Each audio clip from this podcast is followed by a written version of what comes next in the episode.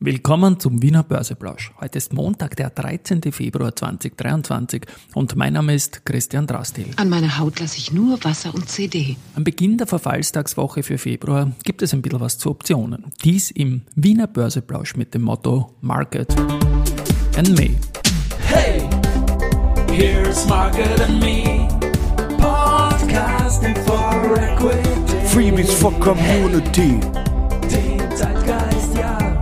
Ein Modethema, Modethema. Ja, die Börse als Modethema und die Februarfolgen des Wiener Börseplausch sind präsentiert von Wienerberger und dem Managed Profit Plus Fonds. Gut, schauen wir auf den Markt jetzt um 13.14 Uhr. 3443 ATX-Punkte und 7268 ATX-DR-Punkte. Das bedeutet ein Mini-Minus von 0,04 Prozent in beiden Indizes. Auf der Gewinnerseite haben wir Warimbex plus 3,5, Semperit plus 3,2, Palfinger plus 2,6, Verliererseite Bawag minus 2,7 nach Zahlen, RHI Magnesita minus 1,6 und die OMV großer Freitagsgewinner mit minus 1,12 Prozent. Ja, ich habe es erwähnt, es startet die Verfallswoche in Wahrheit für den Februar. Am Freitag ist der Februar Settlement Day nicht mehr an der ÖTOP, die gibt's nicht mehr an der Eurex seit Jahren. Dazu ein Tipp, ich habe mit dem Ronald Nemetz, der bei der Erste Group für dieses Geschäft zuständig ist, im Börse People Podcast da durchaus weit ausgeholt, ÖTOP Memories gebracht und auch äh, die Eurex ins Spiel gebracht. Und ja, mir machen diese Talks immer sehr Spaß. Ist dann verlinkt natürlich und zufällig ist heute Vormittag, wenn wir schon in Wien keinen Markt mehr haben, eine große Steigerung reingekommen von Polen, nämlich 14 Prozent mehr Kontrakte als ein Jahr zuvor, gab es im Jahr 2022.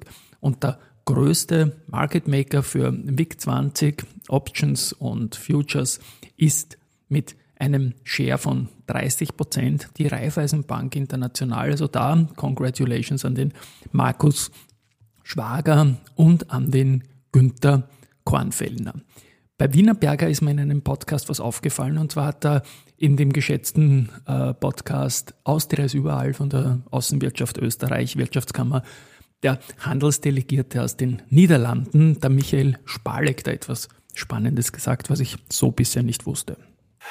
Vielen Niederländern wird gar nicht bewusst sein, dass sie fast tagtäglich auf österreichischen Boden gehen, weil nämlich die Firma Wienerberger hier als Ziegelproduzent auch die gesamten Fußgängerwege mit Ziegeln bepflastert hat, was ein sehr gutes, sehr interessantes Produkt ist, weil man bei Renovierungen oder wenn irgendeine Gasleitung gebaut werden muss, einfach die Ziegel rausnimmt, unten die Leitung wieder repariert und dann die Ziegel wieder hineingibt. Also äh, Firma Wienerberger, aber wir haben ganz andere Unternehmen.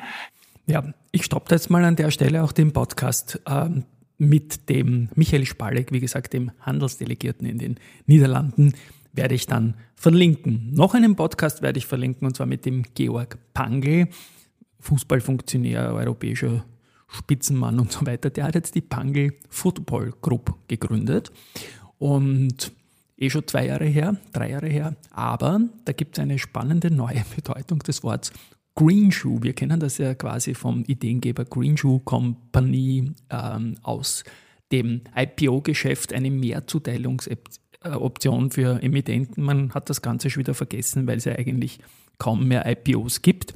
Aber mal reinhören ganz kurz, was der Georg Bangl zum Thema Green Shoe zu sagen hat. Einfach, es gibt eine Homepage, Bangl Football Group, das, das findet man leicht. Äh, was äh, ich, wie gesagt, mache, ist Wirtschaft und Fußball zu, zu verbinden.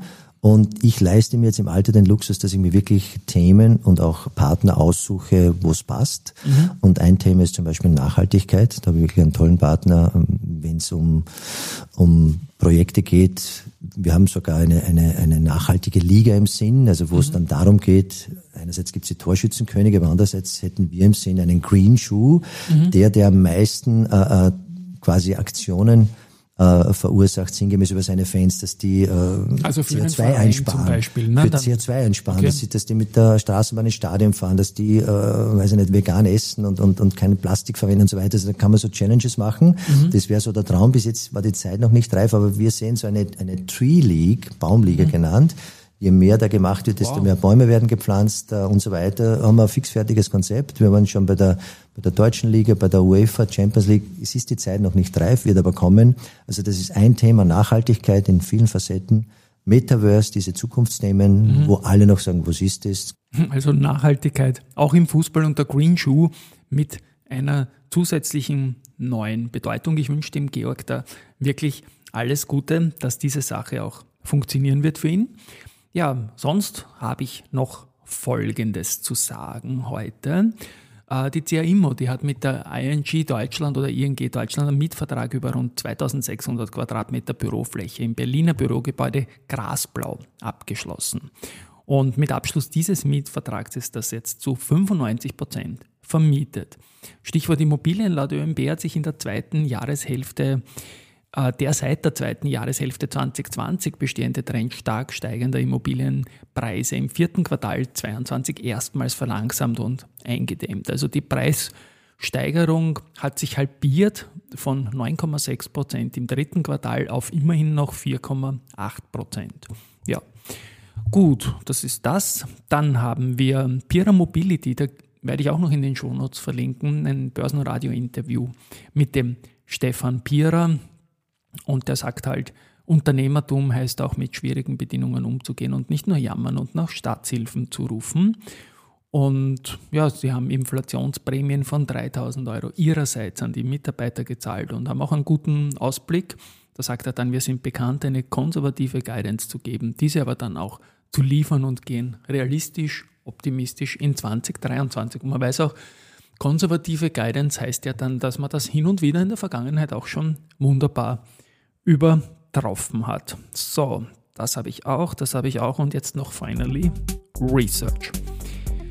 In einem Research-Update zu Balfinger hat Raiffeisen Research das Kursziel von 31 auf 35 Euro angehoben und die Kaufempfehlung bestätigt. Kepler Chevreux bestätigt AT&S mit Kaufen, geht mit dem Kursziel von 60 auf 50 Euro Retour und Odo BHF hat die Föstalpine angesehen, nennt die Aktie ein neutral und das Kursziel ist 40 Euro. So, Verfallswoche hat begonnen, wie gesagt, wird allzu große Auswirkungen nicht haben. Wir sind heute schon knapp am Ende der dritten Staffel. Wir nähern uns äh, 333, weil eine Staffel hat 111 Folgen gehabt. Mal Wiener Börseplausch, Wahnsinn, wie schnell die Zeit vergeht in diesen fünf Quartalen plus. Wir hören uns morgen und tschüss und baba.